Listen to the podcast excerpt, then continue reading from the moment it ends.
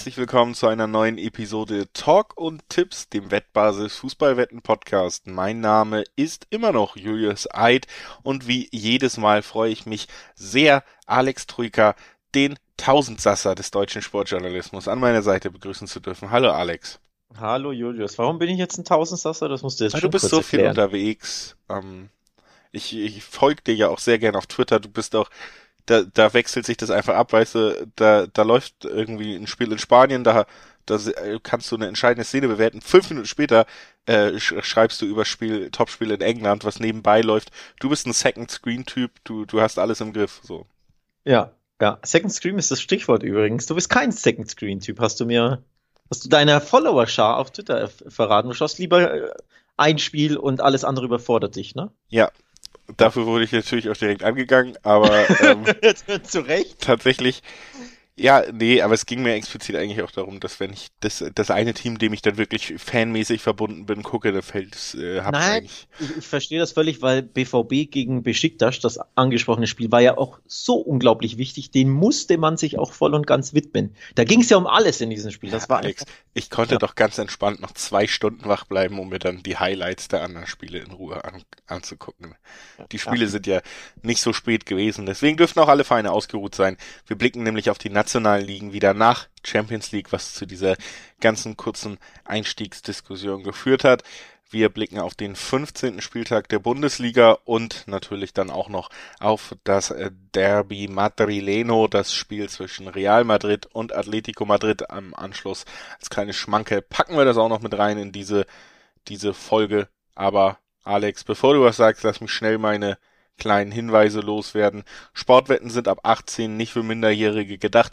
Die Quoten, die wir hier nennen, sind Angaben ohne Gewähr, können sich natürlich von Wettanbieter zu Wettanbieter jederzeit verändern. Zu guter Letzt, Sportwetten können Spaß, aber auch süchtig machen. Wenn das Ganze bei euch zum Problem wird, wendet euch doch an den Support der Wettbasis, sei es per Mail, sei es per Live-Chat oder ihr guckt mal auf spielen-mit-verantwortung.de vorbei. Auch da gibt es erste Hilfsangebote. So, und jetzt, du hast schon eben so, so geguckt, als würdest du unbedingt was sagen wollen, Lico. ja, ich, ich wollte dein Spanisch verbessern, um ehrlich zu sein. Daran feilen wir noch. Ja, ist, ne- ich Derby. hatte auch nur Französisch in der Schule, muss ich sagen. Derby Madrileño, Madrileño. weil, genau. Aber ist ja auch, da, dazu kommen wir sowieso später. Aber war ja zumindest schon mal, äh, in die Richtung. wenn ich es ja. geschrieben hätte, wäre es vielleicht richtig gewesen. Äh, Weil du es googelst und dann copy-pastest, genau. Nein, nein, nein. Das ist Aber wir beschäftigen uns am, erst am Ende dieser Folge mit dem Derby Madrileño, also dem Derby zwischen Real Madrid und Atletico Madrid, dem Span äh, madrilenischen Stadtderby. Wie immer fangen wir ausführlich mit der Bundesliga an. Und dieses spanische Spitzenspiel bewahren wir uns für den Schluss als Schmankerl auf, ne? Richtig, denn die große Frage, die man sich da auch stellen muss, ist, wer braucht Real gegen Atleti, wenn wir Köln gegen Augsburg haben können? Damit So steigen wir aus. ein. Freitagabend schön. Flutlicht am Rhein. Äh, Köln ist der Gastgeber und äh, gerade Augsburg macht einem schon irgendwie Sorgen. Ne? Also wenn man da auf den letzten Spieltag schaut, die 2 zu 3 Niederlage zu Hause gegen den Aufsteiger aus Bochum reißt einen natürlich nochmal nicht nur emotional, sondern eben auch tabellarisch ein bisschen tiefer rein. Man hat die Chance verpasst, da an Bochum wieder ranzuspringen.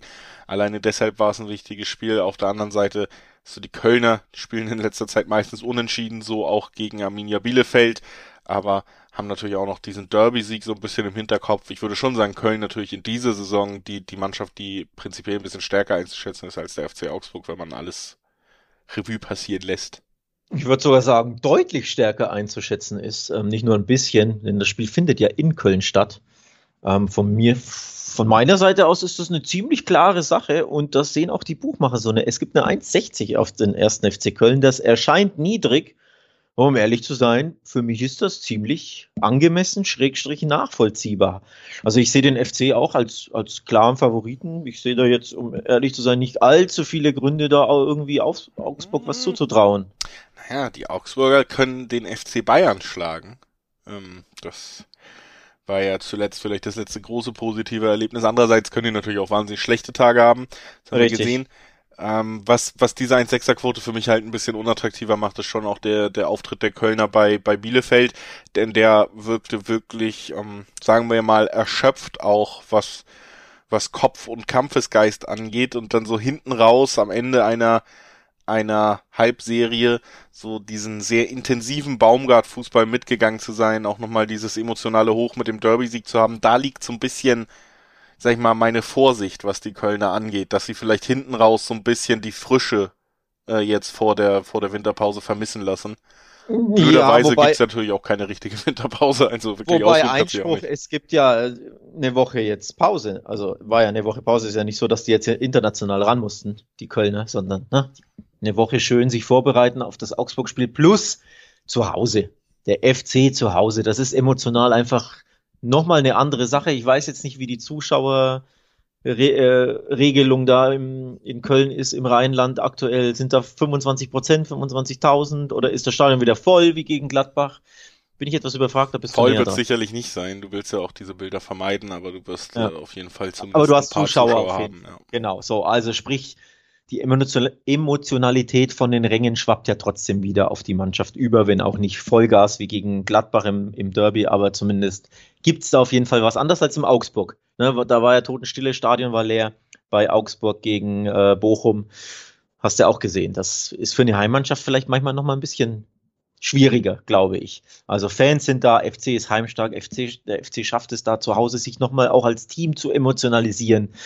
Ohne Wenn und Aber will ich gar nicht mehr lang, lang rumdrucksen. Ich gehe auf den Heimsieg des ersten FC Köln. Die Quoten sind jetzt nicht so prickelnd, aber in der Kombi, wir sprechen ja sowieso über alle Bundesligaspiele in der Kombi, kann man da die 1,60, 1,65, ähm, finde ich schon mitnehmen. Alles andere finde ich eben ein bisschen schwieriger. Also FC lukrativ oder interessant für dich einen Tipp, äh, FC gewinnt zu null, weil die Quote dann einfach über eine, über eine 2 springt.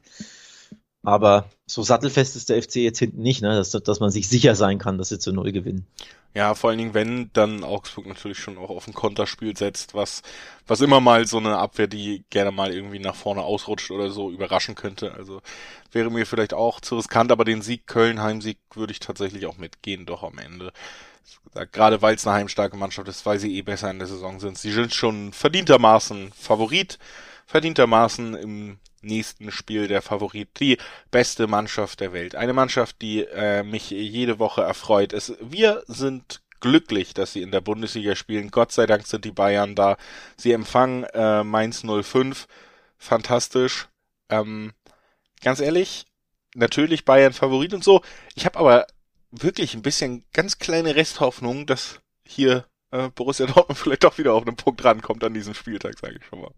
Tatsächlich. Ja. Dann muss ich jetzt, muss ich jetzt auf die Tabelle spitzen. Auf einen Punkt rankommt, heißt, Bayern verliert. Ja. Gegen Mainz. Ja. Zu Hause.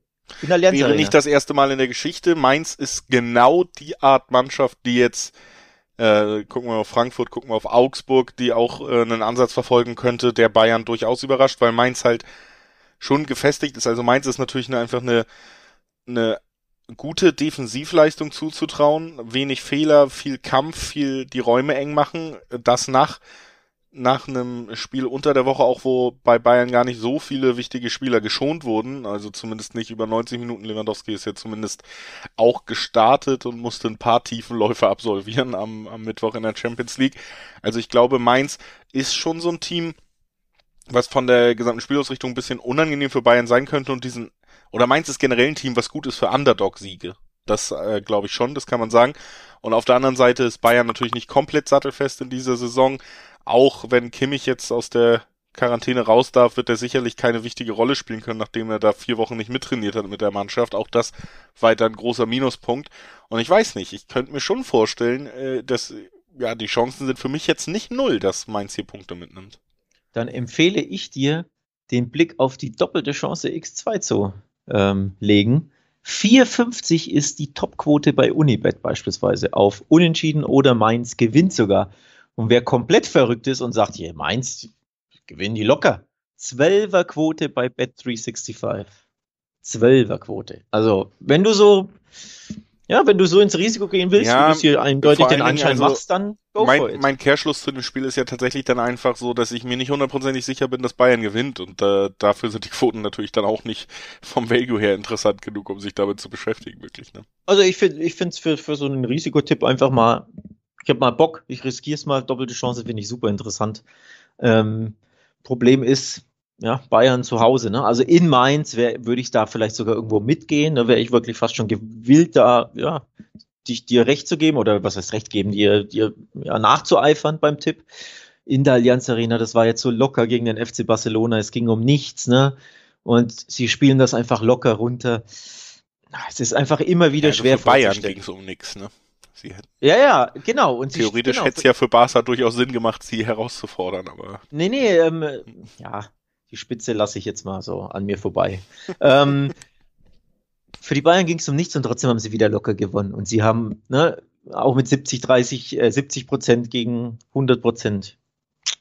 Sie haben nicht viele Probleme. Es ist einfach schwierig. Klar, sie haben, die Bayern haben gegen Frankfurt zu Hause verloren. Also es ist immer mal wieder möglich gegen unbequeme, bissige, laufstarke Mannschaften im Umschaltspiel.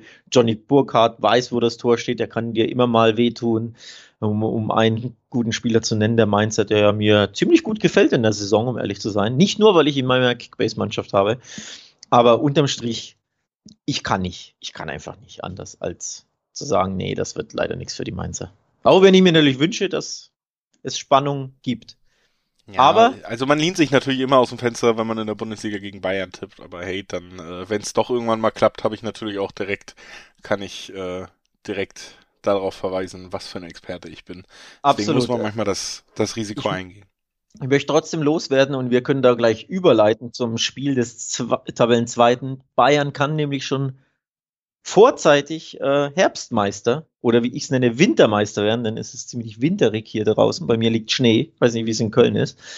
Sie können tatsächlich schon Herbst-Wintermeister werden, die Bayern, nämlich wenn sie selbst gewinnen und wenn der BVB verliert, nämlich in Bochum.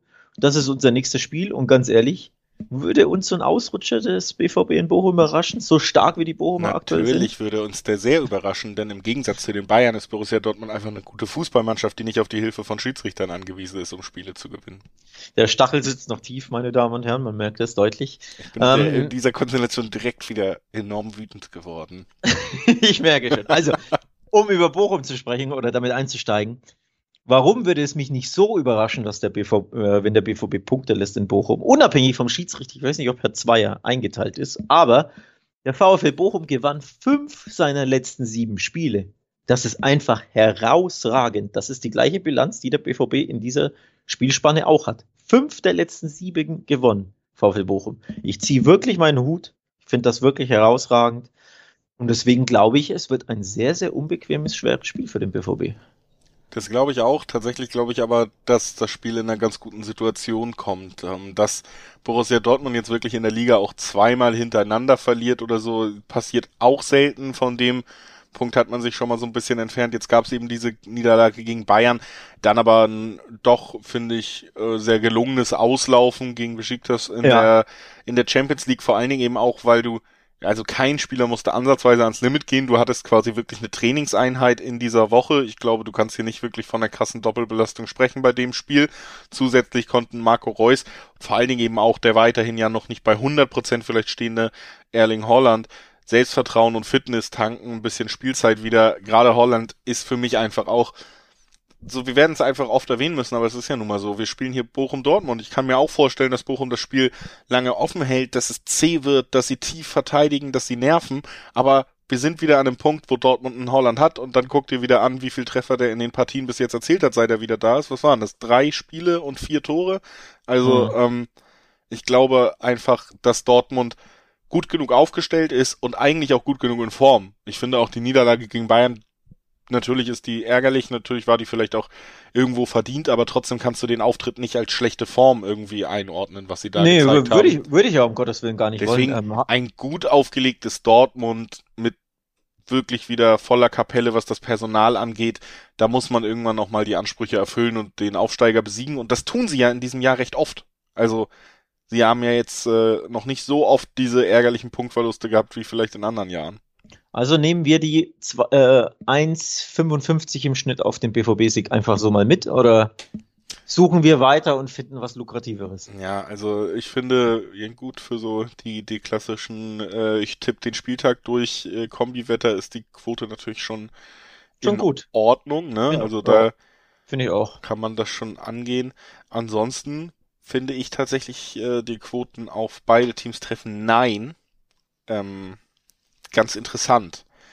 Weil wir ja schon vom Spielverlauf oder von der Ausrichtung hier eine Mannschaft haben, die sich als kleiner Underdog sieht. Das heißt, Bochum wird natürlich erstmal, bis sie selber zurückliegen sollten, äh, nicht wahnsinnig viel nach vorne versuchen, weil 0-0 gegen Borussia Dortmund wäre ein Erfolg. Das heißt, wir werden hier eine Mannschaft sehen, die nicht unbedingt darauf erpicht ist, von Anfang an aufs eigene Tor zu spielen. Und wir haben zwei Viererquoten auf, auf beide Teams treffen. Nein, wenn wir sagen, Aufsteiger erzielt kein Tor gegen Borussia Dortmund, finde ich tatsächlich nicht so uninteressant. Finde ich auch nicht un uninteressant. Ähm, liegt natürlich denke ich mal stark daran, dass äh, Bochum zuletzt ganz gut getroffen hat. Ne? Drei Tore in Augsburg geschossen, zwei gegen Freiburg, zwei gegen Hoffenheim, zwei gegen Frankfurt zu ja, Hause. Ey, Dortmund ähm, hat auch zwei bis, wenn man den Elfmeter als klare eigene Initiative von Hummels sieht, drei Eigentore geschossen quasi gegen Bayern. Also, dass man da immer sattelfest ja. ist, kann man nicht behaupten. Ja, ja klar. Was ich ja nur meine ist, vielleicht verfälscht das ein bisschen, weil man natürlich gegen Bayern auch unter konstantem Druck steht und den wird Bochum vorne in der vordersten Reihe nicht geben. Die werden anders an dieses Spiel rangehen. Ich gehe mal zurück zu deiner ähm, Haaland-Eloge. Haaland trifft, BVB gewinnt, Zweierquote bei WWin. Da haben wir eine noch schönere Quote. Haaland ist ein Monster, wie Lewandowski auch. Die treffen fast in jedem Spiel. Das ist mein Tipp, denke ich. Ja, beide vielleicht in den Ticken zu gut für diese Liga, muss man dann fast konstatieren. Bevor wir weitermachen, kleiner Verweis auf eine Seite, die eigentlich auch zu gut für diese Liga ist. Wettbasis.com da kriegt ihr die komplette Übersicht auf alle Sportevents. Nicht mal nur Fußball. Natürlich gibt's da schon eine horrende Menge an Events, die anstehen und auf die ihr mit Spielberichten, äh, Ausblicken, Vorschauen vorbereitet werdet. Aber sogar über die Sportart äh, Fußball hinaus natürlich die Blicke auf quasi jedes spannende Event, was in den nächsten Tagen ansteht, immer aktuell. Schaut gerne mal auf wettbasis.com vorbei. Da kann man sich auch ganz fantastisch informieren. Genauso wie man es aber natürlich auch in diesem Podcast kann, wenn wir über das Spiel zwischen Freiburg und Hoffenheim reden. Freiburg drei Spiele in Folge verloren. Man dachte so ein bisschen, hui, nicht, dass die komplett abrutschen. Dann schießen die sechs Tore in 35 Minuten in Gladbach, sind also, ja, beeindruckend zurück in die Siegerspur gekehrt. Auf der anderen Seite haben wir Hoffenheim, wenn ich richtig informiert bin, haben die dreimal in Folge gewonnen und wir können das Wort äh, Achterbahn oder Wundertüte nicht mehr benutzen. Sie, sie sind äh, ein konstantes Siegerteam. Sie sind, ja, tatsächlich, äh, sie sind ein konstantes Siegerteam geworden. Ähm, ziemlich überraschend auch, ne, dass sie sich so konsolidiert haben, aber so gesehen, so überraschend vielleicht auch nicht, denn man hat es bei ihren Siegen immer wieder gesehen, dass sie das Potenzial haben, die TSG Hoffenheim. Spielerisch, ähm, auch der Kader finde ich, den finde ich ziemlich gut, ähm, zumindest Top Ten gut. Ähm, deswegen so sehr überrascht es nicht. Mein, ganz ehrlich, sie haben jetzt Frankfurt zu Hause geschlagen und die Spielverein Kräuter führt. So, davor äh, Leipzig, okay, war eher eine Überraschung, aber zuletzt eben Hertha, Fürth und Frankfurt, die kannst du, darfst du schon mal schlagen, auch als TSG Hoffenheim, ne? Vor allem, wenn du zu Hause spielst, wie, wie gegen Frankfurt und gegen Hertha. Deswegen ein bisschen einordnen ähm, oder ein bisschen relativieren sollte man das vielleicht schon auch. Ja, man wird so ein bisschen das Gefühl nicht los, dass es bei Hoffenheim eben vor allen Dingen einfach gut läuft, wenn es auch ja von Anfang an einfacher, also einfach ist, so ein bisschen so eine Schönwettermannschaft, wenn man so sagen will. Äh, vielleicht ein bisschen despektierlich, aber auch gegen Leipzig muss man ja sagen, das Spiel hat, hat schon sehr davon gelebt, dass Leipzig einfach wirklich überraschend schwach war, also auch diese Wege äh, gar nicht mitgegangen ist, die man eigentlich erwartet hat äh, in, der, in der Defensive und deswegen hatte Hoffenheim natürlich sehr, sehr viel Platz. Und wenn sie diesen Platz haben, das ist das, worauf ich hinaus will, dann haben sie einfach auch die, die Qualität und die Spielfreude, um das auch zu nutzen, auch gute Ergebnisse zu erzielen, nicht nur eben mit einem Torunterschied oder mit einem Tor generell zu gewinnen, sondern dann wär, fallen auch mehr Tore, dann haben sie, haben sie Spielfreude. Frage ist natürlich so ein bisschen, und dafür ist Freiburg gerade in Freiburg prädestiniert, kann der SC da den, den Hoffenheimern diesen Spielspaß halt nehmen mit der Ausrichtung, die man dann immer wieder gerne spielt. Ähm, und das könnte ich mir tatsächlich gut vorstellen, dass, dass Freiburg da ähm, ja ein sehr blöder Fit ist für, für die Hoffenheimer Art an Fußball heranzugehen. Und ähm, ja gut, jetzt mit, mit einem 6-0-Sieg in Gladbach, auch Freiburg dürfte wieder ein bisschen Selbstvertrauen getankt haben. Ja, ein bisschen viel, wobei Thema Spielglück und so, da hat ja schon alles geklappt beim, beim SC Freiburg. Also die Tore waren ja teilweise auch nicht mal wirklich so groß rausgespielt, sondern viele Standards, die halt immer zum richtigen Mann ne, abprallten ja, oder Freiburg hat in 35 so. Minuten sechs Freiburg-Tore erzielt. Ne? aber trotzdem, also dieses 6-0, das, das war schon eine Anomalie, finde ich, ähm, weil, wie gesagt, auch die Art und Weise der Tore, ne, viele Standards dabei und so. Ähm, und manchmal verselbstständigt sich sowas, ne, wenn die Mannschaft so in den Strudel gerät, in den Negativstrudel wie die Gladbacher, wo alles reinfällt und bei dir fällt auch alles rein als Freiburg, weil dir alles gelingt, auch mit Glück. Deswegen dieses 6-0, klar, super, super Rückenwind etc., aber würde jetzt nicht als Blueprint nehmen für den SC, dass man sagt, so geht es jetzt gegen Hoffenheim weiter. Ich erwarte ein sehr, sehr enges Spiel. Das überrascht jetzt wahrscheinlich niemanden, dich am wenigsten. Ähm, ich sage, ein Tor macht vielleicht den Unterschied, so es denn überhaupt einen gibt. Also ein Unentschieden würde mich null überraschen. Naheliegend dann, wenn dann ähm, aus deiner Perspektive wären dann natürlich auch Over-Under-Wetten, kann man, äh, oder beziehungsweise dann halt Under-Wetten, wenn du jetzt nicht wahnsinnig viele Tore erwartest. Äh, ich rufe hier aber bis jetzt weiterhin den Dreiweg Donnerstag aus. Das ist die Alliteration, die ich mir gerade ausgedacht habe. Äh, ich bleibe im Dreiweg, sagt Freiburg gewinnt es zu Hause mit zwei Viererquoten, finde ich das nämlich äh, sehr spannend und äh, tippe auf die Freiburger einfach. Finde ich auch gut. Ähm, ist übrigens das Duell Vierter gegen Fünfter, ne? Haben wir so gar nicht angesprochen. Dass sie mir das vor, vor ähm, Bundesliga-Start gesagt. 14. Spieltag. Duell Vierter gegen Fünfter lautet Freiburg gegen Hoffenheim. Ich wäre ein bisschen überrascht gewesen. Ähm, von daher möchte ich damit auch nochmal beide Vereine loben und die Arbeit, die da bei den Vereinen geleistet wird. Das ist ziemlich gut. Spricht natürlich auch nicht so sehr für den Rest der Bundesliga, ne? für die äh, Grüße gehen nach Leipzig, Frankfurt und Gladbach und von mir aus auch Hertha und Wolfsburg. Was da so gemacht wird, ist nicht ganz so erfolgreich wie in Freiburg und in Hoffenheim. Also, dass Mal du gucken. da Wolfsburg mit reinnimmst in diese Aufzählung, ist natürlich ein Affront. Ist das so? Ja. Äh, zurück zum Spiel, also enges Spiel. Quoten natürlich super sexy auf beide, ne? 2,90 im Schnitt auf Hoffenheim, 2, du hast es gesagt, 40 auf Freiburg, unentschieden bei 3,50 irgendwie ist das so ein bisschen ein Münzwurfspiel, wobei ein Hoffenheim-Sieg würde mich natürlich überraschen. Einfach aufgrund dieses 6-0 in, in Gladbach und weil die Freiburger so stark sind und auch heimstark.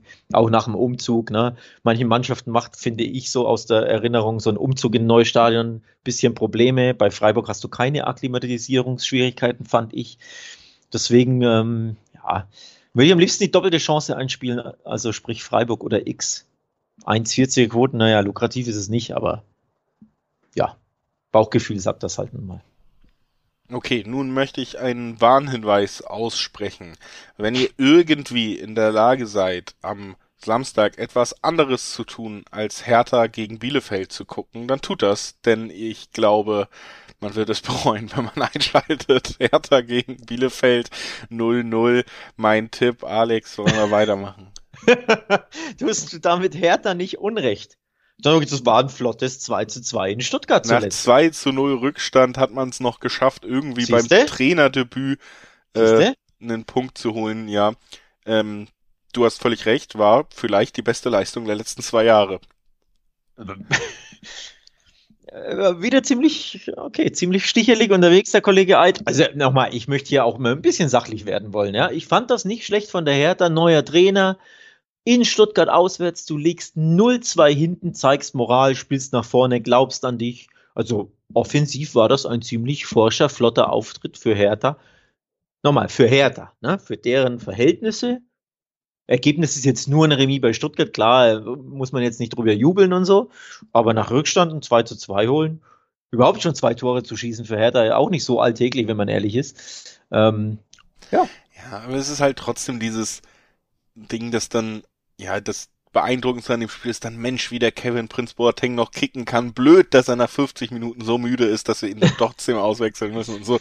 Das ist also trotzdem so ein absurder Zustand irgendwie für eine Bundesligamannschaft, die sogar richtig Kohle hatte in den letzten Jahren. Ne? Also ähm, ich weiß ich möchte nicht. dein ich möchte dein Hertha-Bashing direkt abwürgen, direkt. Ja, will ich gar nicht zulassen. Wir haben hier Hertha-Fans bestimmt, die zuhören. Die wollen auch nicht verprellt werden von dir. Äh, ich gehe aufs Sachliche. Quote 2-0 auf Hertha. Spielen wir das nicht an. Gegen Bielefeld daheim. Nee, das spielen wir äh, aus meiner Sicht nicht an, weil wir ja einfach sagen können, es gibt eine 330er Quote aufs Unentschieden und ich glaube, das ist die die naheliegendere Wette ähm, im Dreiweg. Ganz ehrlich, ähm, Bielefeld ist natürlich auch für ein äh, Remis durchaus gut haben eine sehr schwache Offensive. Das heißt, sie werden mhm. selber eben auch zum, sagen wir, zur Anzeigetafel nicht wahnsinnig viel beitragen können. Das ist schon so. Ich glaube ja. aber, dass sie in der Lage sind, eine Hertha, die tatsächlich in der Saison gerade auch nur drei Tabellenplätze und fünf Punkte entfernt ist, nach, nach 14 Spieltagen, sie schon da in der Lage sind, zumindest die Defensive wieder sehr, sehr unbequem zu gestalten und Hertha ähm, hatte einfach in dieser Saison unter Dardai bis jetzt ersichtlich noch keine Idee im Ballbesitz. Gegen Underdogs vermeintliche oder Underdog-Fußball generell hatten sie keine einzige Idee.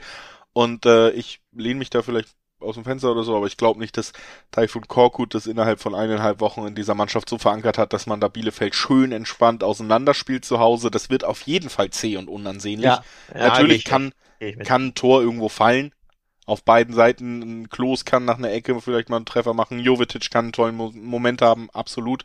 Ja. Aber ähm, ein sehr, sehr enges Spiel, das genauso gut eben auch unentschieden ausgehen kann, das, das wird's auf jeden Fall. Also ja, klare Sache auf beiden Seiten würde mich sehr, sehr wundern.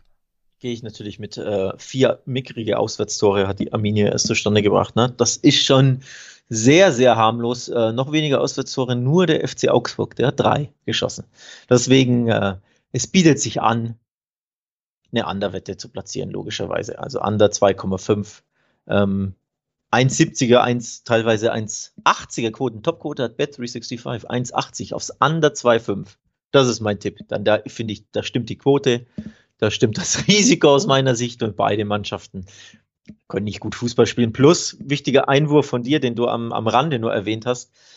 Die Stuttgarter sind ja eher bekannt dafür, ne? hinten ein bisschen offen zu stehen, weil die gern Fußball spielen und die Hertha hat diese Lücken ausgenutzt. Und selbst wenn Freiburg, äh, sorry, Stuttgart versucht, defensiv zu stehen, wir können das einfach nicht gut. Anders eben Bielefeld, die werden hinten mauern, die werden hinten dicht machen, die werden erstmal, die werden wahrscheinlich mit ihrem Punkt zufrieden sein. Und da wird der Hertha einfach traditionell sehr, sehr wenig einfallen. Das ist ähm, das Spiel, das man erwarten kann, deswegen gehe ich auf andere Tore. Und so enthalte ich mich auch beim Tipp, weil nochmal, so ein 1-0 Hertha würde mich ja nie überraschen. Falls du dich erinnerst, ich habe ja auch 1-0 Hertha gegen Augsburg getippt. Der Tipp stimmte ja bis zur 95. Minute in einem absoluten Grottenspiel, das man jetzt auch so ungefähr wieder erwarten kann. Aber dieses eine Tor kann Hertha zu Hause halt immer irgendwie reinwirken. Deswegen würde mich ein so ein 1-0-Sieg von Hertha nicht überraschen. Deswegen gehe ich auf andere Tore, weil da enthalte ich mich aus dem Dreiweg. Ja, Fände ich eigentlich auch den, den schönsten Tipp, habe ja auch eben erörtert. Klar kann es irgendwie mit einem Tor in eine Richtung kippen, aber ich erwarte nicht, nicht viele von diesen Toren. Wir gehen weiter zu einem Spiel, wo man sich vielleicht mehr Tore erhofft. Es ist das erste Spiel, müsste schon sein, wo er an der Seitenlinie steht, von Domenico Tedesco, bekannt von Traditionsvereinen wie Schalke 04, Spartak Moskau und RB Leipzig. Jetzt äh, gegen... Und Erzgebirge Aue. Ja, er hat ja auch selber in einem Interview gesagt, da ist er schon Fußballromantiker. Ihm ist auch die, die Verbundenheit des, des Vereins mit der Tradition und der Region wichtig. Deswegen folgerichtig jetzt der Trainer von RB Leipzig geworden, Domenico Tedesco. Auf der anderen Seite haben wir einen Trainer, der laut Max Eberl enorm fest im Sattel sitzt. Heißt noch zwei Spiele, dann wird's wahrscheinlich eng, wenn wir da äh, ähnliche Ergebnisse sehen. Adi Hütter, übrigens, ja. Finde ich übrigens schön, warte kurz, äh, im Sattel sitzen bei den Fohlen, ne? Ja. Nicht schlecht. War jetzt nicht beabsichtigt von dir, aber. Ja, nur ist so äh, Sportjournalisten 101. Kann ich gerne jedem, äh, kann sich gerne jeder bedienen. Kannst du in jedem Satz eigentlich, äh, oder in jedem Bericht zu, zu Borussia Mönchengladbach kann man das sehr schön unterbringen, das Sprachbild. Ja. Ja. Ähm, genau, Gladbach, Gladbach muss äh, nach Leipzig, Leipzig mit neuem Trainer, Gladbach mit äh, richtig Haue, die man in den hm. letzten beiden Spielen bekommen hat zehn Gegentore in zwei Spielen, äh, erst das Derby deutlich verloren, dann sechs Tore in einer Halbzeit, wir haben es gesagt, gegen Freiburg. Die haben es dann auch nicht mehr versucht, keine Ahnung, wie es wie sonst irgendwie weitergelaufen wäre. Ich finde bedenklich an der zweiten Halbzeit ist auch nicht unbedingt, ist es nicht positiv, dass man selber kein weiteres Tor kassiert hat. Man lag 6-0 zurück. Ich finde es wirklich bedenklich, dass bei dem Spielstand man es trotzdem nicht geschafft hat, selber überhaupt noch einen Treffer beizusteuern. Gerade in der zweiten Halbzeit, wo Freiburg natürlich äh, schon überlegt hat, ob es mehr als einen Tag trainingsfrei gibt, wenn man so hoch gewinnt. Jetzt, äh, wie gesagt, zwei deutliche Niederlagen zuletzt und in der Tabelle, um das auch nochmal zu sagen, Platz 13 nach 14 Spieltagen.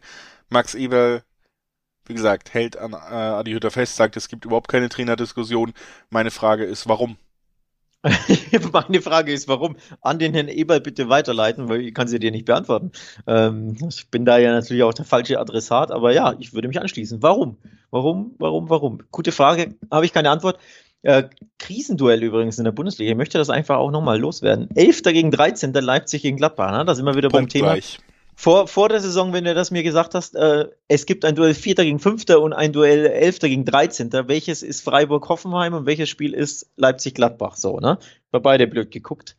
Ähm, oder überrascht reingeblickt. Ja, immerhin muss man sagen, neuer Trainer ist natürlich immer schwer einzuschätzen. Der hat jetzt was, zwei Trainingseinheiten Tedesco. Ne? Heute am Donnerstag, also wir nehmen ja am Donnerstag immer auf, mittags, ähm, wurde er erst vorgestellt, sprich, er kann Donnerstag trainieren, er kann Freitag trainieren, Samstag ist schon das Spiel. So, also wie viel frisch einwirken, wie viel Impact hat ein neuer Coach auf die Mannschaft? Naja, marginal natürlich, aber es gab ja schon, würde ich sagen, einen kleinen Befreiungsschlag, nämlich in der Champions League. Das ist der letzte Eindruck, den ich habe. Den nimmt man ja immer ein bisschen mit. Der letzte Eindruck Leipzig ist, Manchester City wurde geschlagen. Das ist ein Ausrufezeichen, auch wenn es für City um nichts geht. Nichtsdestotrotz Ausrufezeichen. Wir hatten ja beide auf City getippt, falls du dich erinnerst, am Montag im Champions League Podcast. Und der letzte Eindruck bei Gladbach ist dieses krachende 0-6. Also, was führt, das führt uns zum Tipp, Leipzig gewinnt. Zumindest mich. Ja, vor allen Dingen, weil Leipzig natürlich auch irgendwie jetzt schon auf diesen neuen, also zumindest auf den Trainer-Effekt ja so ein bisschen setzen kann, ne? Das muss man. Der, der Marsch ist weg-Effekt, ja. Der Marsch ist weg-Effekt, genau. Man, man hat das erste Spiel in der Champions League gewonnen. Es geht da, glaube ich, auch gar nicht so unbedingt darum, wie viel Gegenwehr dann City oder auf welchem Level City das wirklich gemacht hat, sondern einfach, dass man das positive Erlebnis von drei genau. Punkten, von wir haben es noch in die Euroleague geschafft, das nimmst du mit. Äh, das ist das Maximum. Ganz ehrlich, am Ende muss man natürlich auch sagen, aus, aus Leipziger Sicht in der Gruppe mit PSG und City hat man tatsächlich genau den Platz erreicht, den man erreichen sollte wenn man keine mhm. herausragende Saison spielt, sondern eine gute. Dass du hinter den beiden ganz großen landest, jetzt auch nicht wahnsinnig überraschend. Deswegen glaube ich schon, du kannst da ein bisschen was Positives mitnehmen. Bei Gladbach bin ich wirklich super gespannt, ob die sich nochmal fangen oder ob es jetzt bis zum Winter einfach weiter bergab geht mit der Stimmung und dann wirst du diese Trainerdiskussion eben doch haben. Ja, ähm, dieses, also ja, du hast mich angesprochen, warum gibt's keine, die wird's denke ich, nach diesem Wochenende geben oder nach dem Samstag geben, wenn es die Niederlage in, Leipzig sitzt. Weil wenn du da wieder verlierst und du kannst ja auch, also wenn du jetzt 1-2 verlierst und du schießt in der 90. dann im Pfosten, okay, ne, dann sei mal dahingestellt, ob die, ob die dann so aufkommt, aber lass doch die einfach jetzt mal 3-0, 1-4 oder so verlieren, was ja niemanden überraschen würde, wenn man ehrlich ist, von der Stärke der Mannschaft, wenn die Leipziger zu Hause mal wirklich die PS auf die Straße bekommen und das bekommen sie ja sehr häufig zu Hause. Fünf der sieben Heimspiele wurden ja verloren, äh, gewonnen, sorry. Verloren wurde nur gegen Bayern und Leverkusen, glaube ich, ne? Also gegen die beste und drittbeste Mannschaft Deutschlands, tabellarisch aktuell zumindest. Gegen alle anderen äh, Gastmannschaften wird gewonnen in Leipzig. So, also die sind heimstark. City zu Hause besiegt, gegen PSG in der Champions League zu Hause ein Unentschieden geholt. Also es ist eine richtig starke Heimmannschaft. Deswegen, es würde mich nicht überraschen, wenn es nennen, Achtung, Handicap-Sieg. Ah, verdammt, jetzt warst du schneller als ich. Das war doch das, was ich die ganze Zeit groß ankündigen wollte. Handicap-Tipp kann ich mir ja. tatsächlich auch vorstellen. Die Misere von Gladbach geht weiter. Die Dämme sind gebrochen defensiv im Moment und das bedeutet, mit, mit mehr als einem Torunterschied gewinnt Leipzig und holt zwei 80er Quoten im Handicap. Richtig nice, ne? Sehr, sehr schöne Quote. Ist tatsächlich ja. auch mein Ansatz gewesen, ja. Ja, ähm, ja, Quote ist überragend, habe ich auch äh, rausgesucht. Nochmal, wir reden von einem 2-0-3-1. Das ist ja, würde irgendjemanden auf der Welt dieses Ergebnis überraschen bei Leipzig gegen Gladbach in Leipzig. Bei Gladbachs aktueller Form und, dem aktuellen Zustand. Niemanden. Also es ist, ja, ist ja nicht mal ein groß gewagter Tipp, wenn man ehrlich ist. Und dazu 280er Quoten bekommen, da brauche ich nie weiter suchen. Ähm, klar, immer ein bisschen Risiko, muss man auch dazu sagen. Ich möchte auch nochmal erwähnen, dass es schlanke 1,80 auf den normalen Leipzig-Siegtipp gibt. Finde ich auch schon ziemlich cool. Für, vor allem für, für eine schöne Kombi. Ne? Eine Bundesliga-Samstagskombi, eine 1,80 auf den Leipzig-Sieg. Why not? Ich kann ich es nicht sehen, dass Gladbach da was mitnimmt. Das 0,6 wird noch in den Kleidern stecken, ohne Wenn und Aber. Ja. Gehe ich absolut mit. Äh, wie gesagt, sind wir uns auf jeden Fall einig und äh, weisen einmal, bevor wir weitermachen in unserem Programm, darauf hin, dass ihr auch von der Wettbasis nicht nur in Spielberichts- oder Vorschauform schriftlich und in Podcastform von uns beiden hier vorbereitet werden könnt, sondern eben auch in Videoform. Guckt euch gerne das Wettbasis-Videoformat beidfüßig an auf YouTube zu finden. Eine kleine Empfehlung des Hauses hier nochmal zwischendurch. Jetzt machen wir weiter mit einem Hype-Train, den ich relativ schnell an die Wand gesetzt habe. Florian Kofeld und Wolfsburg müssen gegen Stuttgart ran und Wolfsburg hat äh, nach drei, vier Spielen Trainer-Effekt sind sie genau da, wo sie Marc van Bommel entlassen haben. Ja. Und du weißt, was jetzt folgt. Du siehst es kommen. Du weißt es. Du spürst es. Ich muss es, ich muss es loswerden. Champions League Prognose vor der Saison, der großen Vorschau. Dein Tipp lieber Werter Julius Eid, war, der VfL Wolfsburg zieht ins Achtelfinale ein. Mein Tipp war, der VfL Wolfsburg scheidet in der Gruppe aus und wird letzter. Wir blicken ja, auf die Tabelle. Man denkt jetzt, es sind komplett entgegengesetzte Tipps und Mensch, der eine hat Ahnung, der andere nicht. Man muss aber auch sagen, dass es bis, wir nehmen ja am äh, Donnerstagmittag auf. Bis gestern Abend im letzten Spiel war beides noch möglich. Tatsächlich äh, ist, äh, herzlichen das Glückwunsch. Ergebnis ja. auf dem anderen Platz auch in die Karten gespielt. Das heißt, ja, ich habe gedacht, Wolfsburg ist in der Lage, einmal Lille Punkte abzuringen. Da habe ich mich geirrt, aber es war ein Klamperfehlschuss. Ähm, geirrt hast du dich ja so gesehen nicht. Also sie haben ja einmal Lille Punkte abgenommen, nämlich im Hinspiel beim 0-0. So. Aber unterm Strich bleibt, das war eine zu schwere Gruppe für Wolfsburg. Wobei ich ihn jetzt, also ich will ihn jetzt keinen, auch nicht dir, einen Strick draus drehen. Das ist einfach eine schwere Gruppe. Aber unterm Strich haben sie mich zumindest im letzten Spiel arg enttäuscht. Also in Sevilla 2-0 verlieren ist keine Enttäuschung, um jetzt einfach nur ganz kurz über diese Champions League-Gruppe zu sprechen. Sie haben zu Hause Salzburg geschlagen, sie haben in Lille unentschieden gespielt. Das sind respektable Ergebnisse. Aber im Do-or-Die-Spiel gegen Lille zu Hause haben sie eine Klatsche bekommen. Ja, und waren auch wirklich, wirklich nicht gut. So, ähm, und das ist eben das, was unterm Strich stehen bleibt. Und es, ich bin ja nicht überrascht. Ich habe getippt, die werden letzter in dieser Gruppe. So. Also deine Wölfe, es tut mir leid. Vielleicht hast du ja mit der, mit der, mit der Wolfbrille jetzt was gesagt, mit der grün-weißen Wolfsburg-Brille da deine Tipps abgeben. Und das ist nie gut, Julius. Das ist, das führt zu keinen objektiven guten Tipps wie gesagt, äh, ich kann nur immer wieder betonen, dass äh, ich noch nicht so ganz durchblicke dann einfach, was weiterhin das Problem von Wolfsburg ist, weil ich den Kader weiterhin als sehr gut ansehe in der Bundesliga und immer wieder, sei es zum Start der Saison, wo man unter Van Bommel alles gewonnen hat, oder nach Amtsantritt Kofeld, wo man erstmal alles gewonnen hat, sieht man ja durchaus auch, dass diese Qualität jetzt nicht komplett ausgedacht ist von mir, sondern die gibt schon in diesem Kader.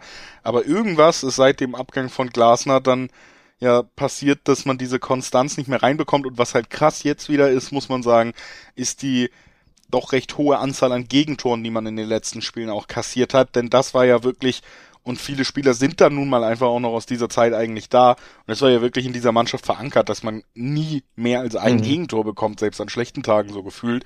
Und ja. ähm, und da wackelt man natürlich jetzt gewaltig. Das ist natürlich auch die Chance für, Vol äh, für Stuttgart, die äh, ja auf jeden Fall als Underdog da ins Rennen gehen werden, aber eben auf Konterfußball, auf schnelle Umschaltsituationen setzen werden. Und Wolfsburg wirkt da eben jetzt auch nicht so, als könnten sie da sich darauf verlassen, dass sie da jeden Angriff abwehren, ne? Ja. Will ich, will ich darauf ähm, zurückgreifen auf den, was du gesagt hast. Sehr interessant. In jeweils der Hälfte der Spiele in beiden Wettbewerben hat Wolfsburg zwei oder mehr Gegentore kassiert. Das ist richtig kurios. Also in der Bundesliga in sieben von 14 Spielen gab es zwei oder mehr Gegentore. Und auch in der Champions League gab es in drei von sechs Spielen zwei oder mehr Gegentore. 0-2 in Sevilla, 1-3 in Lille, 1-3 in Salzburg und zuletzt in der Bundesliga 1-3 gegen Dortmund, 0-3 gegen Mainz, zu Hause gab es ein 0-2 gegen Freiburg, es gab in Berlin ein 0-2, ein 1-3 gegen Gladbach, ein 1-3 in Hoffenheim. Das sind Ergebnisse, die ne, Sorge machen, um ehrlich zu sein. Also dich mehr besorgen als mich, aber grundsätzlich aus Wolfsburger Sicht, die irgendwo auch unerklärlich sind, dass diese so starke Defensive letztes Jahr nicht mehr defensiv nicht mehr dicht hält. Ja, das ist im Moment das ganz große Problem und das ist natürlich die Frage, wie der VfB Stuttgart das bespielen kann. Ähm, es ist schon so, dass man zumindest äh, ja immer wieder jetzt erwähnen kann, Silas kommt immer besser ran wieder, ist natürlich ein wichtiger Spieler, ansonsten fehlen dir weiterhin aber natürlich verletzt die, die offensiv größten Waffen und man hat irgendwie schon auch einen ähm, Stuttgart-Blogger, mit dem ich auch öfter Podcasts aufnehme zur Bundesliga, zum, zum Thema Stuttgart dann ja immer, der hat jetzt auch gerade geschrieben, vielleicht waren viele Spieler, die man in der letzten Saison schon weiter eingeschätzt hat, auch noch nicht so weit, weil es einfach viele junge Spieler sind und das finde ich sogar ein relativ sinniges Fazit unter dieser Saison. Stuttgart kämpft um den Klassenerhalt in diesem Jahr. Das hat auch ganz klare Gründe nach 14 Spieltagen. Das ist jetzt nicht nur fünf unglückliche Ausrutscher und schon stehst du da unten. Das hat seine Gründe in diesem Jahr. Und ähm, ja, jetzt ist für mich so ein bisschen die Frage, ob, ob Stuttgart wirklich in der Lage sein könnte, natürlich ein schwächelndes Wolfsburg zu überrumpeln, was ich aber individuell und von der Kaderqualität trotzdem ein ganzes Stück über Stuttgart sehe, immer noch. Ja, ich glaube, der, das Glück des VfL Wolfsburg ist an diesem Spiel auch, dass es nur gegen den VfB Stuttgart geht und auch noch zu Hause. Die Stuttgarter sind einfach in der Saison eine sehr biedere Fußballmannschaft, das muss man so sagen. Woran es jetzt liegt, kann man jetzt sagen, naja, wenn jetzt Silas und, und äh, Kalajdzic das ganze Jahr dabei wären, also die ganze Saison fit wären und dabei wären, würde diese Mannschaft vielleicht anders aussehen, weil sie einfach mehr Firepower und mehr Qualität hat, hätte, vor allem im vorderen Drittel, wo es ihnen nach wie vor abgeht, finde ich, auch wenn sie jetzt natürlich zwei Tore gegen die Hertha geschossen haben. Ähm, und davor zwei gegen Mainz auch, also zweimal zwei Tore geschossen, gegen BVB wurde getroffen. Das ist jetzt so schlecht nicht, aber unterm Strich ist mir das trotzdem irgendwie zu, zu fahrig, zu unkonstant, ähm, so als Gesamtfazit auf die, auf, oder Zwischenfazit auf die Saison gelegt. Wolfsburg kann das schon gewinnen, weil der Gegner nicht so gut ist, aber auch da die Frage, wie sehr nimmst du noch dieses, diese ja, Klatsche, dieses Blamable aus in der Champions League? mit. Ne? Wie, wie sehr hast ja, du diesen Rucksack noch auf? In beide Richtungen kippen, ne? Also ist natürlich genauso gut die Möglichkeit, dass man da jetzt mal endlich eine Trotzreaktion sieht aus der Mannschaft, die eigentlich besser ist als das, was man spielt.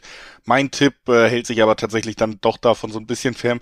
Ich sage einfach beide treffen, weil ich finde, dafür, dass wir gerade drüber geredet haben, wie verwundbar Wolfsburg doch ist, aber dann eben auch, dass sie die individuelle Klasse haben, natürlich alleine mit einem Weghorst jede, jede Situation vielleicht auch selber zu vergolden, ist das eine Ausgangssituation, die ich auf jeden Fall als gegeben sehe in diesem Aufeinandertreffen. Und da haben wir 1,7er Quoten im Schnitt, das finde ich sogar ganz in Ordnung. Und bei, bei vielen Spielen eher so 1,5er Quoten mittlerweile auf diese beide Teams treffen ja Situation. Bei dem Spiel kann ich es mir sehr gut vorstellen und ich finde die 1,7er, die du hier bekommst, dann irgendwie ein bisschen risikofreier als die 1,8er, die du dann auf Wolfsburg im Dreiweg bekommen würdest zum Beispiel. Ja, auf Wolfsburg zu tippen traue ich mich auch nicht, weil wir haben es ja gestern gesehen, wie es in der Champions League aussah und das wirkt einfach nach, vor allem hier kaum zwölf Stunden später, ne, wirkt das natürlich noch nach. Man steht einfach noch unter dem Eindruck dieses Spiels. Ähm, unentschieden ist natürlich fast schon das naheliegendste bei zwei, sagen wir mal, nicht so guten Bundesligamannschaften, die Probleme haben auch in der Abwehr 3,75 im Schnitt. Also der, der Unentschieden-Tipp ist ziemlich, ziemlich nice. Könnten wir uns vorstellen, dass Stuttgart hier Wolfsburg eins mitgibt? Zu 4,30er Quoten? Ja, lukrativ wäre es natürlich, aber riskant ist es schon auch, wenn ja, man ehrlich ist. Also es scheitert in meiner Wahrnehmung, wird es dann eher an, an Stuttgart scheitern als an Wolfsburg selber als Gegner. Aber, ja, aber ich, wie du gesagt hast, gut, auch ja. Wolfsburg trifft eben nicht auf einen, einen Gegner, der das unbedingt ausnutzen kann, die jetzige Verfassung. Das ist halt der Punkt. Ne? Deshalb glaube ich, wird das am Ende dann doch äh, ja ein risikofreieres Ding sein, einfach zu gucken, dass man sich vom Dreiweg fernhält in dem Spiel, wo beide Teams so formschwach sind, immer noch in diesem Jahr, dass, dass man sich hundertprozentig ausmachen kann. Und ähm, jetzt das meine ich ganz ehrlich, wir haben ja wirklich fürs Protokoll jedes Bundesligaspiel hier immer drin. Aber Fürth-Spiele sollten wir in Zukunft vielleicht äh, relativ schnell halten, gerade wenn es gegen Mannschaften geht, die gut in der Saison unterwegs sind. Fürth gegen Union Berlin ähm, ist das nächste Spiel, über das wir sprechen. Und da sollte man, glaube ich, nicht lang drum reden, dass Union Berlin hier ziemlich sicher auch als Sieger vom Feld gehen wird. Das sagst du jede Woche, ne? Ja, ich habe auch jede Woche recht. Du, ja gut, das ist ja nicht so schwer. Und äh, jetzt mal ganz ehrlich, bei diesem Spiel muss man auch immer sagen, eine 1,70er Quote im normalen Dreiweg auf Union Berlin äh, ist ein Geschenk, so wie Fürth sich präsentiert im Moment. Ich nehme mal wieder die Rolle des, deines Counterparts an, der einfach Kontra gibt, der dagegen hält und zumindest ein paar Argumente sucht und dem Hörer Ja, da bin ich tatsächlich mal sehr gespannt, was, äh, versucht, was äh, du so in den letzten. Wochen gesehen hast, was für Fürth spricht. Ich sage ja nicht das, was für Fürth spricht, sondern ich versuche darzulegen, warum es vielleicht nicht ganz so super, super, super klar und deutlich und easy ist, auf Union zu dem, wie du das hier äh, darlegen willst. Union erst ein Auswärtssieg in sechs Auswärtsspielen. Das ist jetzt nicht so prickelnd. Ne? Es gibt äh, natürlich schlechtere Auswärtsmannschaften, die Fürther, die Augsburger, die Stuttgarter beispielsweise, auch die Kölner noch ohne Auswärtssieg. Also Union Neunter in der Auswärtstabelle, aber trotzdem erst ein Auswärtssieg, drei Unentschieden schon. Sprich, du musst ja, ich sage jetzt nicht Fürth gewinnt, aber so ein Unentschieden, so unwahrscheinlich ist das für mich nicht mal unbedingt. Noch finde ich schon, wenn du überlegst, dass Fürth gerade elf Spiele in Folge verloren hat oder zwölf, Zwölf, mittlerweile. zwölf sogar. Im ja, Schnitt ja. irgendwie vier Gegentore pro Spiel kassiert. Und äh, das zu Hause, wenn du sagst, Union hat erst einen Auswärtssieg in dieser Saison, Fürth hat in der Bundesliga-Geschichte des Vereins noch kein einziges Heimspiel gewonnen. Also auch da sehe ich nicht unbedingt einen nennenswerten Heimvorteil, den man irgendwie belegen könnte. Fußballerisch ist das Team ja nicht ganz in der Lage, in der Liga mitzuhalten, aber nach dieser Niederlagenserie und auch den letzten Ergebnissen, die alle, das muss man ja auch dazu sagen, ist auch nicht so ein bisschen äh, schalkig irgendwie, Mensch, da haben sie schon wieder das Eigentor geschossen und doch 2-1 verloren. Das wird wohl die Saison nichts mehr. Nee, die verlieren 7-0 in den letzten Spielen. Ähm, 7-1 bitte. Ich sage korrekt dir- diese Mannschaft zum jetzigen Zeitpunkt, ich weiß nicht, wie es nach der Winterpause aussieht, ist gebrochen und Union Berlin ist ein gefestigtes Team. Die werden einfach die Arbeit machen, die du als Bundesligist in diesem Jahr zu tun hast, nämlich gegen Fürth gewinnen. Das ist eine Pflichtaufgabe und ganz ehrlich, ich finde die Quoten tatsächlich auch gut dafür, für uns aus unserer Sicht. Wie gesagt, ein Siebener Quoten auf Union für meiner Meinung nach einen ganz sicheren Sieg und vor allen Dingen finde ich auch die, die Fürth-Quote mit 4-7 gar nicht hoch genug. Also wer, wer tippt denn nach 14 Niederlagen in 15 Spielen, wer tippt da auf eine Viererquote nur so ungefähr? Also da, da hätte ich fast noch mehr gesehen. Ich finde es, kann man sehr gut machen im Dreiweg schnell und hier die sicherste Quote des Spieltags mitnehmen. 17 Gegentore in drei Spielen haben die Fürther kassiert zuletzt. Das ist einfach, das ist einfach krass. Das ist, muss man sich einfach mal auf einen Zettel schreiben und nochmal vorlesen, weil selbst wenn man es nur hört, kann man es kaum greifen, wie abgrundtief schlecht das einfach ist. Ähm, Union wird ohne Wenn und Aber treffen, da lege ich mich auch fest. Ich möchte aber trotzdem noch einen mini, mini, mini Mutmacher für, für die Fürther haben, denn Union kommt nicht unbedingt zur Unzeit äh, in den Rohnhof. Die spielen ja am Donnerstag noch ein absolutes Schlüssel-Do-or-Die-Game in der Conference League. Sie müssen Vollgas und alles geben und äh, gewinnen, um irgendwie da zu überleben in der Conference League. Und dementsprechend wird da ne, die Doppelbelastung, also gegen Slavia Prag geht's. Man muss unbedingt gewinnen und aus Union-Sicht. Der Fokus liegt jetzt vielleicht da nicht ganz so auf Fürth. Ja. Also du bist da Ja, ja, ich würde noch, auch bei, ne? so. wie gesagt, bei, bei jedem anderen Spiel oder jedem anderen Gegner, den Union angesetzt hätten, hätte ich das als Punkte genannt, warum man vielleicht nicht auf Union tippen sollte, aber jetzt ist halt. Ja. Und ich wollte nur ausführen, und wenn du dann, also wir müssen einfach abwarten, wie das Spiel ausgeht. Klar, ne? wenn Union gewinnt, sind sie irgendwo euphorisiert etc. Aber lass die mal ausscheiden in der Conference League, dann nimmst du ja auch irgendwie vielleicht einen kleinen Rucksack mit. Dann muss nach Fürth hier herrschen ein Grad, hier liegt Schnee, keine Zuschauer im Stadion. Ähm, vielleicht gibt's da so ein hässliches 0-0, weißt du? So ein, Ja. Die einen sind müde und rotieren und sind angeschlagen, also mental, seelisch und vielleicht auch körperlich, die Unioner. Und die anderen können ja sowieso nichts, weil sie schwach sind. Zack, gibt's ein 0-0 und jeder vergisst das Spiel wieder und denkt sich, ja komm. Ja, ich werde es dann nicht vergessen, weil ich Gut. mich natürlich relativ weit aus dem Fenster gelehnt habe, aber wie gesagt, für mich auch Ich- ganz klar die, die schönste Quote äh, auf Union Berlin da im Dreiweg gut mitzunehmen. Wir kommen zum letzten Spiel, wir müssen ein bisschen aufs Tempo drücken hier langsam. Wir haben äh, vor allen Dingen so lange über Wolfsburg geredet wieder. In diesem Ja, weil Pod- dir der Wolfsburg immer so am einzige, Herzen der einzige Fußball-Podcast, in dem immer sehr lange über Wolfsburg gesprochen wird. Frag dich mal, an wem das liegt. Ja, wahrscheinlich doch an dir. Und äh, wir gehen weiter zu Eintracht Frankfurt. Da ist der Ex-Wolfsburger Coach Oliver Glasner, den man vielleicht in Wolfsburg vermisst, was die Konstanz der Leistung angeht, der in Frankfurt aber selber gar nicht so gut funktioniert. Ähm, und äh, die müssen gegen Leverkusen ran. Tatsächlich, ja, Frankfurt so ein bisschen besser in die Saison gekommen so langsam, aber Leverkusen auch wieder in der Spur, ne, was die letzten Ergebnisse angeht und damit eigentlich im, im direkten Vergleich der beiden Teams für mich auch der Favorit. Ja, drei Siege in Folge, die Leverkusener. Eingefahren. Ist jetzt nicht die, die berauschendste Serie an sich natürlich, aber trotzdem, ne, gut in Schuss, gut in Fahrt, läuft wieder. Man hat quasi diese, diese Bayern-Delle, so nenne ich sie mal, ein bisschen äh, überwunden. Ne? Dieses, dieses krachende 1-5 gegen Bayern. Danach gab es ja drei weitere Spiele, die nicht gewonnen wurden, gegen Köln, Wolfsburg und Hertha. Drei Spiele, wo du sagst, eigentlich sind da eher neun Punkte eingepeilt als nur zwei. Also es gab zwei Unentschieden und eine Niederlage. Sprich, da hatten sie ihre Misere, ihre Delle und jetzt wieder gut in Schuss. Der Arbeitssieg gegen Wolfsburg und dann ein 3-1 gegen Leipzig und ein 7-1 gegen Stuttgart. Also der Schwung ist da.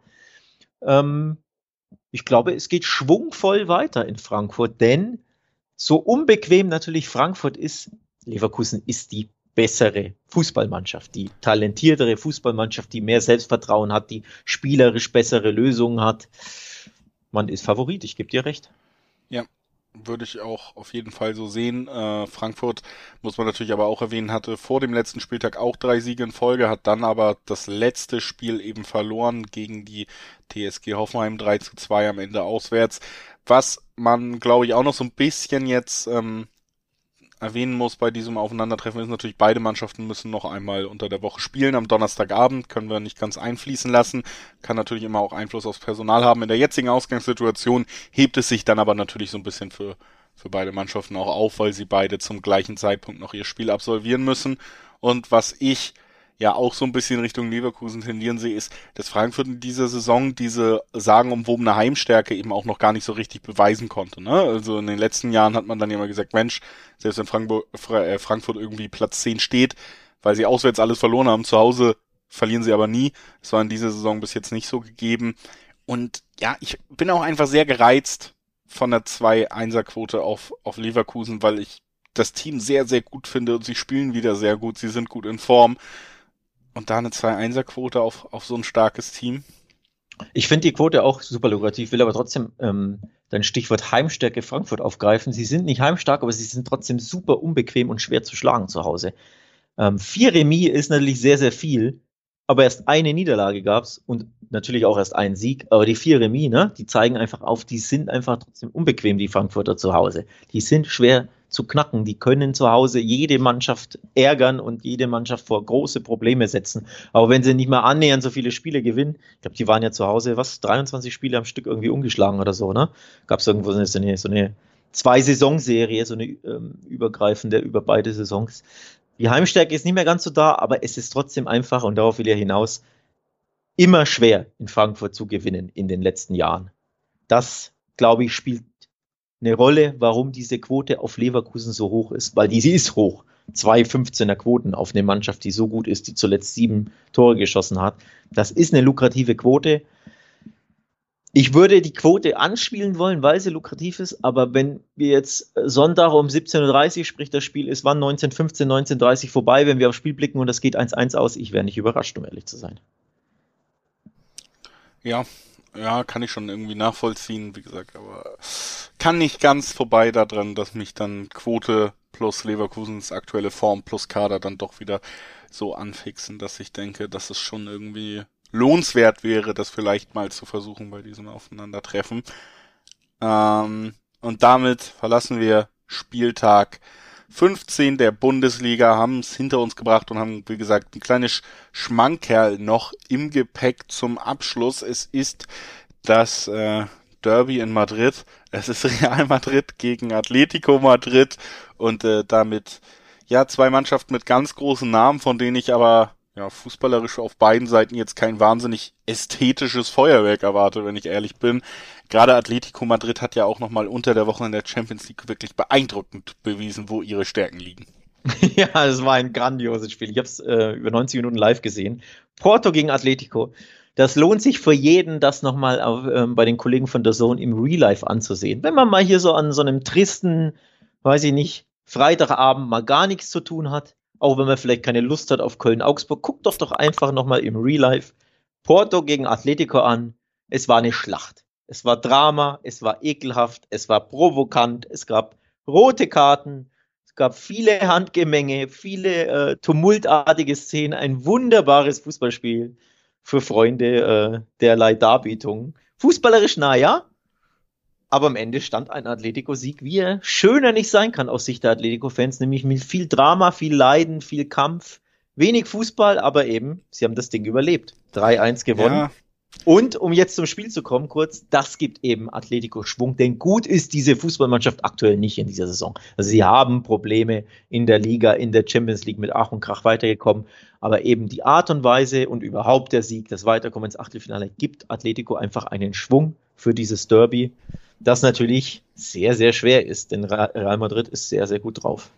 Ja, äh, ich, ich glaube auch der, der Schlüssel ist halt einfach, du darfst dich auf sowas nicht einlassen gegen Atletico Madrid, so wie es Porto gemacht hat, weil um es vielleicht mal so ein bisschen metaphorisch zu sagen, ähm, Atletico fängt Streit an, aber wenn du mitmachst, dann freuen die sich halt, ne? Dann haben die da Bock drauf. Das ist eben so ein bisschen das Problem. Du, du denkst dir natürlich so, hey, die können doch nicht so gemein auf dem Feld sein oder so eklig sein, da muss ich was entgegensetzen. Aber wenn du mitmachst, wenn du selber eklig bist, dann freu, dann grinst Atletico erst richtig dreckig und freut sich, weil das ist deren Spiel, da wollen sie nicht hinbekommen. Und äh, Porto hat sich darauf eingelassen und verloren dann, weil Atletico da genau weiß, was sie machen. Ich, ähm, ja, das ist natürlich dann eben auch die große Frage, dieses Aufeinandertreffen zwischen Real und Atletico, ob Real in dieser Saison sich reif genug zeigt, um sich vielleicht eben nicht auf solche Spielchen einzulassen, sondern einfach ähm, die, die vermeintlich bessere Form auszuspielen in der Liga. Man spielt zu Hause, ist glaube ich schon ein kleiner Vorteil. Ähm, und zusätzlich, ja, ist dieses Real eben so pragmatisch. Das ist nicht immer ein positives ja. Wort, was Fußball angeht, aber unter Angelotti finde ich sie sehr souverän und pragmatisch. Und das ist natürlich genau das, wenn wir zurück zum Anfangs, äh, der Anfangsthese kommen, das ist genau das, was gegen Atletico helfen kann, ne? Du lässt dich auf diese Spielereien eben nicht ein. Du, du spielst deinen Stiefel runter, lässt sie sich ärgern. Atletico wird ja wahrscheinlich, denke ich, auch auf Suarez verzichten müssen noch, der verletzt runter musste. Auch das eine kleine Schwächung. Also, ja, doch am Ende, umso länger ich drüber rede, umso mehr sehe ich Real dennoch als Favorit hier. Äh, pragmatisch trifft's trifft's absolut. Das sind sie, das sind sie wirklich. Zuletzt gab es übrigens äh, sechs Siege in Folge in La Liga für Real Madrid. Selten haben sie dabei überzeugt, wirklich selten guten Fußball gespielt. Man würde ja, ja dann. Aber um hier noch eine ganz kurze Storyline dieses Podcasts für alle abzurunden, die öfter reinhören. Dank der sechs Siege von Real Madrid hat äh, ein gewisser David Alaba ein weiteres Upgrade bei FIFA bei mir bekommen.